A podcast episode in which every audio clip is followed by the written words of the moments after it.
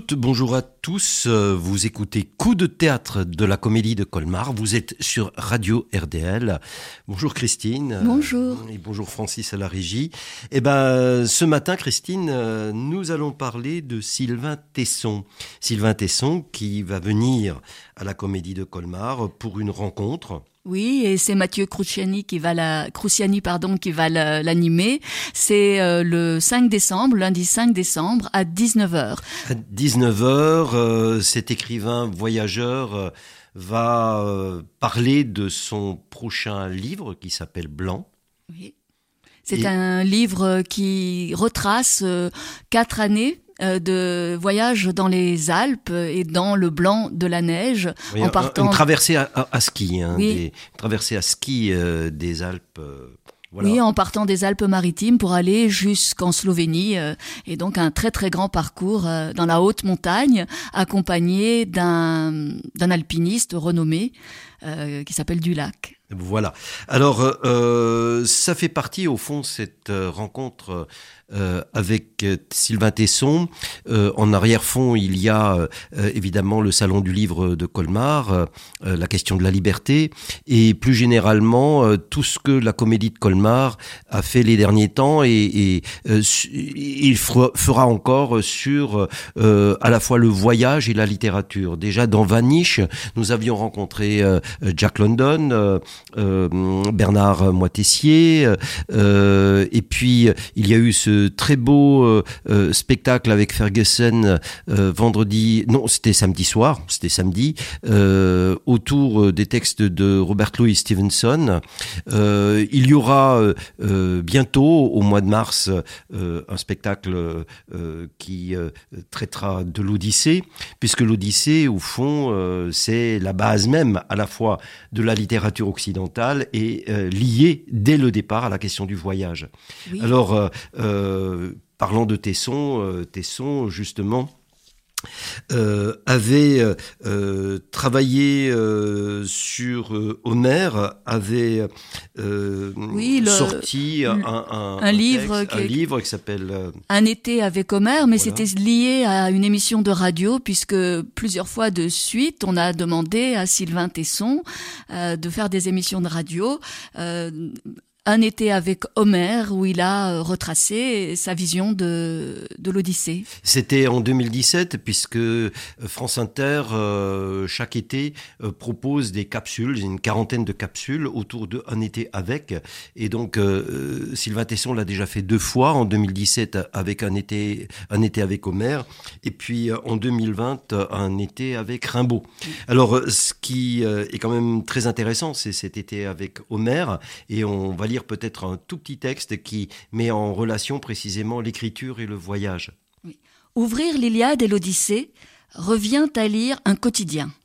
Ce journal du monde, écrit une fois pour toutes, fournit l'aveu que rien ne change sous le soleil de Zeus. L'homme reste fidèle à lui-même, animal grandiose et désespérant, ruisselant de lumière et farci de médiocrité. Homère permet d'économiser l'abonnement à la presse apparaît Ulysse. Qui est cet homme paradoxal? Il aime l'aventure, mais veut rentrer chez lui.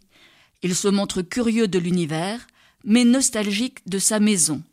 Il goûte aux nymphes, mais pleure Pénélope, se jette dans l'aventure, mais rêve du foyer. Ulysse, faux voyageur, est aventurier par force et casanier par vocation, ironisait Vladimir Yankelevitch dans l'aventure. Ce champion de force et de ruse se montre insaisissable, tiraillé entre les penchants. C'est toi, lecteur, c'est moi, c'est nous, notre frère. On avance dans l'Odyssée comme devant le miroir de sa propre âme. Là réside le génie, avoir tracé en quelques champs le contour de l'homme. Personne depuis ne s'est refait. Au long de ces lignes chatoie la lumière, l'adhésion au monde, la tendresse pour les bêtes, les forêts, en un mot, la douceur de la vie. N'entendez-vous pas la musique des ressacs en ouvrant ces deux livres? Certes, le choc des armes la recouvre parfois, mais elle revient toujours, cette chanson d'amour adressée à notre part de vie sur la terre.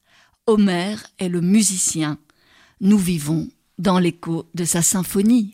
Oui, alors cette façon de s'identifier un tout petit peu, d'identifier tous les hommes, une part de tous les hommes à Ulysse, euh, est aussi un petit autoportrait déjà de Sylvain Tesson lui-même qui est, l'aventureux aujourd'hui par excellence, parce que c'est quand même quelqu'un qui a vendu énormément de livres sur l'aventure. C'est celui qui a redonné apparemment le goût du voyage, de l'aventure et de l'écriture à des, à des milliers de gens, vu euh, la manière dont il a pu vendre au fil du temps ses livres. Alors, Sylvain Tesson, euh, quelques indications quand même, est né en 1972. Il a aujourd'hui, il a aujourd'hui euh, la cinquantaine, et euh, tout part au fond après des études euh, littéraire et puis de géographie, euh, tout part finalement euh, du vélo. Parce qu'au départ, il y a le vélo, le vélo, la traversée à la fois de l'Irlande et puis de l'île de Bornéo, et puis le tour du monde en vélo en 94 quelques expéditions archéologiques au Pakistan et en Afghanistan, et puis un projet fou euh, dans les années 2000-2004, euh, euh, refaire le parcours des évadés du Goulag et aller de Irkoutsk à pied jusqu'à Calcutta. Et c'est ça qu'il a, je crois, rendu assez célèbre dans un premier temps, puisque tout le monde a pensé que c'est un trajet presque impossible à faire, parce qu'il faut traverser le désert du Gobi. Il dira qu'il n'a pas bu une goutte d'eau pendant dix jours euh, lors de la traversée euh, du désert du Gobi, en tout cas une partie de la traversée du désert du Gobi. Euh, et il, va y retourner, c'est-à-dire, il, appellera ça d'ailleurs, il sortira un livre qui raconte ce, cette ce long périple, cette traversée qui s'appelle l'axe du loup. Et puis il retourne en Sibérie, il retourne en Sibérie en 2010 euh, pour euh, y passer six mois euh, tout seul. Oui, au euh, bord du lac Baïkal, dans une euh, cabane qu'il se sera construit. Donc en fait, il va se considérer comme une sorte d'ermite et essayer de vivre vraiment loin de tout. C'est quand même un personnage qui a un rapport au monde contemporain particulier, puisque d'une certaine façon, très souvent, il dit qu'il a envie de foutre le camp. Il le dit d'ailleurs encore dans Blanc, qu'il a envie de, de, fuir le monde. Parfois, d'ailleurs, on le lui reproche un peu, cette attitude d'ermite, mais dans les forêts de Sibérie qu'il va écrire dans, dans, cette partie du monde au bord du lac, Baïkal. Il va tenir un journal euh, de, de, cette expérience euh, qui est une expérience extrêmement forte. Ouais, on peut citer ceci, euh, donc, qui est paru en 2011. Assez tôt, j'ai compris que je n'allais pas pouvoir faire grand-chose pour changer le monde. Je me suis alors promis de m'installer quelque temps, seul, dans une cabane, dans les forêts de Sibérie. J'ai acquis une isba de bois, loin de tout, sur les bords du lac Baïkal. Là, pendant six mois, à cinq jours de marche du premier village, perdu dans une nature démesurée, j'ai tâché d'être heureux. Je crois y être parvenu. Deux chiens, un poêle à bois, une fenêtre ouverte sur le lac suffisent à la vie. Et si la liberté consistait à posséder le temps? Et si le bonheur revenait à disposer de solitude, d'espace et de silence? Toutes choses dont manqueront sans doute les générations futures. Tant qu'il y aura des cabanes au fond des bois, rien, rien ne sera tout à fait perdu. Alors c'est vraiment ce livre, et, puis euh, évidemment L'épisode précédent le livre, c'est six mois passés seul. Euh, il y a d'ailleurs perdu euh, à ce moment-là sa compagne. eh bien, qui ont rendu Sylvain Tesson célèbre. Vraiment, il y avait, il y avait des choses avant, en particulier l'axe du loup, mais surtout ça. Et je, je, pense que euh, là aussi, c'est noué beaucoup plus fortement euh, l'intérêt de l'écriture avec euh, le, le, fait de voyager. Alors je ne sais pas dans quelle mesure, évidemment, les écrivains voyageurs voyagent pour écrire ou écrivent pour continuer à voyager. Oui, alors je pense que chez Sylvain Tesson, les deux choses sont extrêmement liées, puisque à partir notamment de dans les forêts de Sibérie, très clairement, il a vraiment associé les deux. Dans Blanc, d'ailleurs, quand il parle de la neige, il en parle comme de la page blanche, et on s'aperçoit que le blanc est déjà présent dans les forêts de Sibérie, et que cette euh, absolue euh, et ce, ce, ce, gommage des contours euh, de, dans la réalité invite sans doute aussi à, au déploiement de l'imaginaire et au déploiement de l'écriture sur, la, sur une forme de page blanche qui est dans le paysage. Mmh. Et je pense qu'il a déjà perçu cette chose-là euh, dans les forêts de Sibérie. Oui, sans doute, euh, d'autant plus que, bon, par ailleurs, euh, le, le, livre va avoir le prix Médicis. Euh, ils sont, il s'en vendra euh, oui, des, beaucoup d'exemplaires, des centaines de milliers, des centaines de milliers, et, euh, et, et je pense que c'est vraiment un, un, moment charnière dans, dans, dans la vie, en tout cas littéraire, de, de Vincent Tesson, de Sylvain Tesson, de, de Vincent. De, de, Sylvain Tesson. Euh, écoutons euh, peut-être un peu de musique oui, alors une chanson qui est bien connue, peut-être, euh, qui est mythique elle-même aussi, hein, qui est Le voyage en solitaire de Mansé.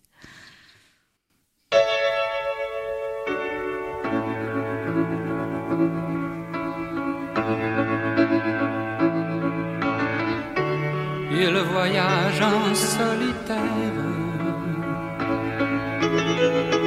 nul ne l'oblige à se taire. Il chante la terre, il chante la terre.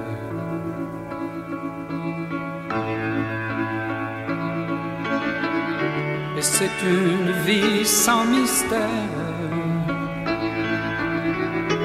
qui se passe de commentaires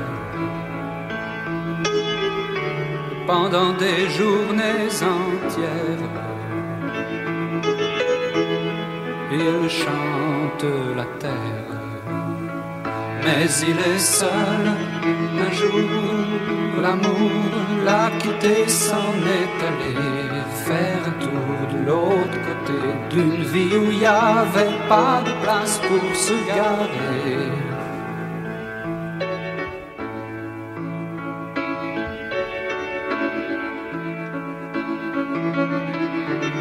Il voyage en solitaire. Et nul ne l'oblige à se taire. Il sait ce qu'il a à faire. Il chante la terre. Il reste le seul volontaire puisqu'il n'a plus rien à faire. Plus fort qu'une armée entière, il chante la terre. Mais il est seul, un jour, l'amour l'a quitté, s'en est allé faire un tour de l'autre côté d'une vie où il n'y avait pas de place pour se garer.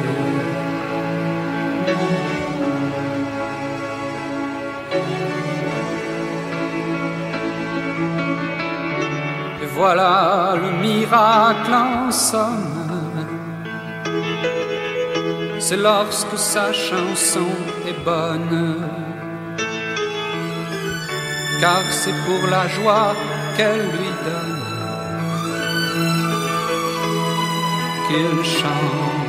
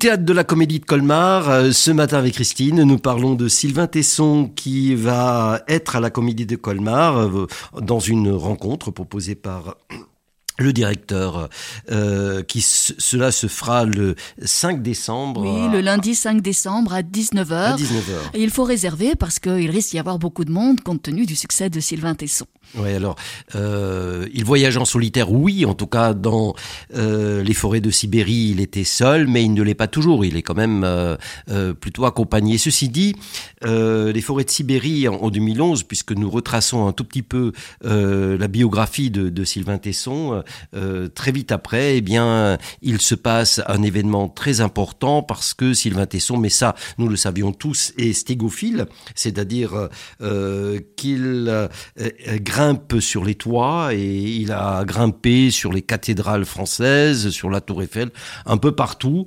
Et euh, un jour, euh, et c'était euh, le 2 août 2014 à Chamonix, il est tombé. Il en parle. Ce sont les moments sombres de Sylvain Tesson. Il en retire bah, une paralysie de la moitié du visage et puis des crises d'épilepsie aujourd'hui. Oui, alors il, euh, dans un journal, il écrit un texte qui s'appelle le bœuf, le bof sur le toit, pas le bœuf sur le toit, le bof sur le toit. Longtemps j'ai batifolé sur les toits, je grimpais sur les bâtiments, je me prenais pour un alpiniste des villes. Dans mes yeux d'enfant tardif, les cathédrales étaient des Himalayas. J'aimais la compagnie des gargouilles, je vadrouillais sur les corniches, rentrais par les fenêtres, me rétablissais sur les toits.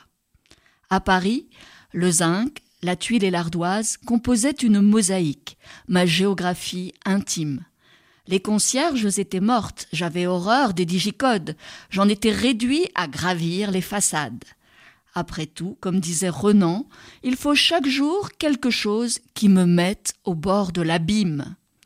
Ce soir d'août 2014, à Chamonix, j'escaladais la maison de mes amis. Cette fois, les démons attendaient en embuscade un croc en jambe, et je tombais. La chute ne fut pas glorieuse. J'avais bu du vin de Savoie, et dans mon ivresse, je crus que j'allais délicatement rebondir sur un buisson de pétunia. Je m'écrasai sur le dos et me fendis le crâne. La vie ressemble à une ligne brisée. C'est fou, les surprises qu'elle vous offre. Je sombrais, héritais d'une vingtaine de fractures, et on m'alita pour quatre mois à l'hôpital de la Pitié-Salpêtrière. J'avais toujours pensé que la quarantaine était un naufrage, mais à ce point. À l'hôpital, je flottais dans la nuit. J'ai frôlé l'extinction des feux. Je m'acheminais de l'autre côté, sur l'autre rive, disait Chevènement, victime d'un choc toxique. Là-bas, comme je m'en doutais, il n'y avait personne.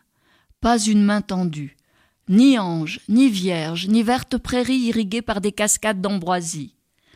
Trop influencés par le tableau de Jérôme Bosch, nous nous sommes persuadés que le tunnel comptait deux issues, comme sous le Mont Blanc.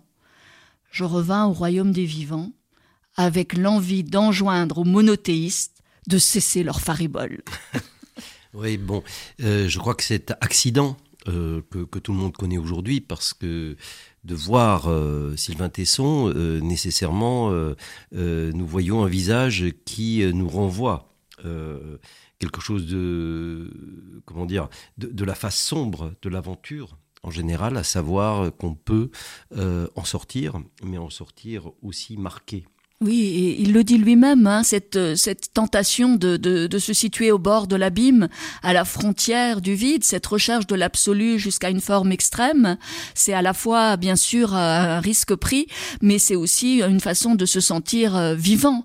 Et dans, dans un monde qui lui déplaît visiblement par beaucoup de ses aspects, il va rechercher une intensité vitale dans cette forme de, sport de l'extrême ou d'aventure de l'extrême. Oui, bon, il, il en est revenu euh, dans son il décrit assez longuement euh, d'abord euh, ce qui reste de ce coma assez long dans lequel il a été plongé, euh, et puis après de son hospitalisation à la Pitié-Salpêtrière. Et euh, d'ailleurs, ce sont des moments assez intéressants parce que c'est aussi un autre Sylvain Tesson euh, qui apparaît, euh, qui aujourd'hui est effectivement euh, euh, la marque de Tesson. C'est-à-dire, il y a, il y a plus seulement, euh, je dirais, cette gloire d'aller sur les sommets, mais d'un autre côté, il, il, il, garde en lui le fait d'avoir aussi atteint les profondeurs, en tout cas les profondeurs oui, de l'âme, de la psyché, c'est-à-dire ça lui a donné une, une, une nouvelle dimension Bien sûr, et puis il y a une et forme à partir de la quarantaine, effectivement. Il y a une forme d'humilité aussi qui, ouais. qui, lui revient au sens presque propre du mot humilité, puisqu'il y a un retour à l'humus, un retour à la chute, oui, oui, et oui, ça lui a permis, ça, ça, lui a permis de peut-être aussi même dans Blanc, hein, d'étaler son voyage quand même qui a duré bah, quatre ans. Bah et... oui, plus que jamais. Alors il, il disait, il le dit à sa manière, Ulysse, euh, euh, c'est l'humain, mais l'humain en tant qu'il cherche à gravir tous les sommets et où il peut tomber. C'est-à-dire, comme, comme dira Sophocle, celui qui veut aller le plus haut peut aussi tomber le plus bas. Ah. Et euh, là, c'est vraiment... D'ailleurs, euh, Sophocle dit ça euh, dans euh, l'Antigone, euh, au moment où on décrit l'humain. Et il est d'autant plus humain que non seulement il a cherché, il cherche toujours à gravir les sommets, mais il a pu tomber. Et cette chute, et bon, la, la, fameuse chute, et il n'en est pas mort. C'est-à-dire, donc, donc c'est c'est pas, c'est le héros sans doute, mais le héros quand même qui sait ce que c'est euh, que de frôler, que de frôler la mort. Oui, et d'ailleurs, Sylvain Tesson n'est pas avare lui-même euh, de, de critiques à son propre égard et euh, par rapport à une forme d'ubris qu'il pourrait euh, qu'il pourrait y avoir en lui. Euh, il reconnaît tout à fait avec humilité aussi cette part plus sombre ou cette part de chute possible. Oui, exactement. Avec beaucoup alors, alors évidemment, il continuera. C'est-à-dire, il continue aujourd'hui. Il a continué. Nous le reconnaissons surtout. Nous, nous savons qu'il a fait un voyage extraordinaire parce que celui-ci a nouveau été fortement médiatisé à partir de 2017, lorsqu'il part avec Vincent Munier. Alors avant, j'avais déjà pensé à Vincent Munier. Lorsqu'il part avec Vincent Munier euh, sur les hauts plateaux du Tibet pour euh, aller qu'était euh, une vision peut-être dernière de la panthère blanche, de la panthère des neiges. Et de la panthère des neiges. Alors euh, tout le monde connaît sans doute, beaucoup de gens connaissent le film, ont lu le livre. Il y a au début euh, de la panthère des neiges, livre qu'il écrira par la suite et qui donnera lieu à un, à un film qui sortira un peu plus tard. Euh, il y a justement euh, à nouveau un autoportrait, mais cette fois-ci en blaireau. C'est assez, amusant. Et d'ailleurs, il, il, y parle aussi de, de Munier lui-même, hein, là, son, son, le réalisateur qui est le photographe avec qui il part. Le photographe animalier extraordinaire dans le film. Oui. Le Munier de 40 ans, à mes côtés, était né dans la nuit des Vosges. Il était devenu le plus grand photographe animalier de son temps. Ses images de loups, d'ours et de grues impeccables se vendaient à New York. Tesson, je vais t'emmener voir des blaireaux dans la forêt, m'avait-il dit. Et j'avais accepté, car personne ne refuse l'invitation d'un artiste en son atelier. Il ne savait pas que Tesson signifiait blaireau en vieux français. On employait encore l'expression dans le patois de l'ouest de la France et de la Picardie. Tesson était né de la déformation du taxos latin, d'où provenaient les mots taxinomie, science de la classification des animaux, et taxidermie, art d'empailler les bêtes. L'homme affectionnant d'écorcher ce qu'il vient de nommer. Sur les cartes d'état-major de la France, on trouvait des tessonnières, nom de lieux-dits champêtres qui portaient le souvenir d'Holocauste, car le blaireau était haï dans les campagnes et irrépressiblement détruit. On l'accusait de fouir le sol, de percer les haies, on l'enfumait, on le crevait. Méritait-il l'acharnement des hommes? C'était un être taciturne, une bête de la nuit et de la solitude. Il demandait une vie dissimulée, régnait sur l'ombre, ne souffrait pas les visites. Il savait que la paix se défend. Il sortait de ses retraites à la nuit pour entrer à l'aube. Comment l'homme aurait-il supporté l'existence d'un totem de la discrétion, érigeant la distance en vertu, et se faisant un honneur du silence. Les fiches zoologiques décrivaient le blaireau monogame et sédentaire. L'étymologie me liait à l'animal, mais je ne m'étais pas conformé à sa nature. bon, mais il y a quand même chez euh, Sylvain Tesson une tentative de s'identifier ici ou là euh, à euh, un personnage, comment dire, divers. Mais là, on voit bien que la nature n'est pas simplement la gloire, mais aussi quand même autre chose qui est, qui est peut-être... Oui, quelque chose de plus en retrait. oui, quelque chose de plus en retrait. Il y a l'humus, comme tu dis. Enfin, en tout cas, il va être très intéressant de discuter de tout cela avec lui et de rencontrer euh, ainsi un homme, un homme vraiment qui porte en lui une part, une part d'humanité. Alors peut-être juste quelques mots encore sur la rencontre euh, de la Panthère des Neiges, euh, parce que parce que c'est c'est le centre du film, c'est le cœur aussi de, de du livre, du livre, euh, à savoir aller aller chercher ce qui peut-être disparaîtra à jamais. Et, et, ce qui, est très beau, je crois. Dernière marque de oui, de quelque chose qui est en disparition, mais ce qui est très beau aussi, c'est que la panthère des neiges devient dans le livre euh, une image aussi de la mer disparue, comme si la mer euh, disparue se réincarnait dans cette euh, dans cette panthère des neiges. Donc peut-être un tout petit passage de l'apparition, de la troisième apparition de cette bête fabuleuse. Aux premières lueurs, nous rampâmes hors de nos sacs. Il avait neigé, et la bête était près de son yak, babine rougie de sang, pelage saupoudré de blanc. Elle était revenue avant l'aube et dormait, le ventre lourd. Sa fourrure était une nacre au reflet bleu. Pour cela, on l'appelait panthère des neiges.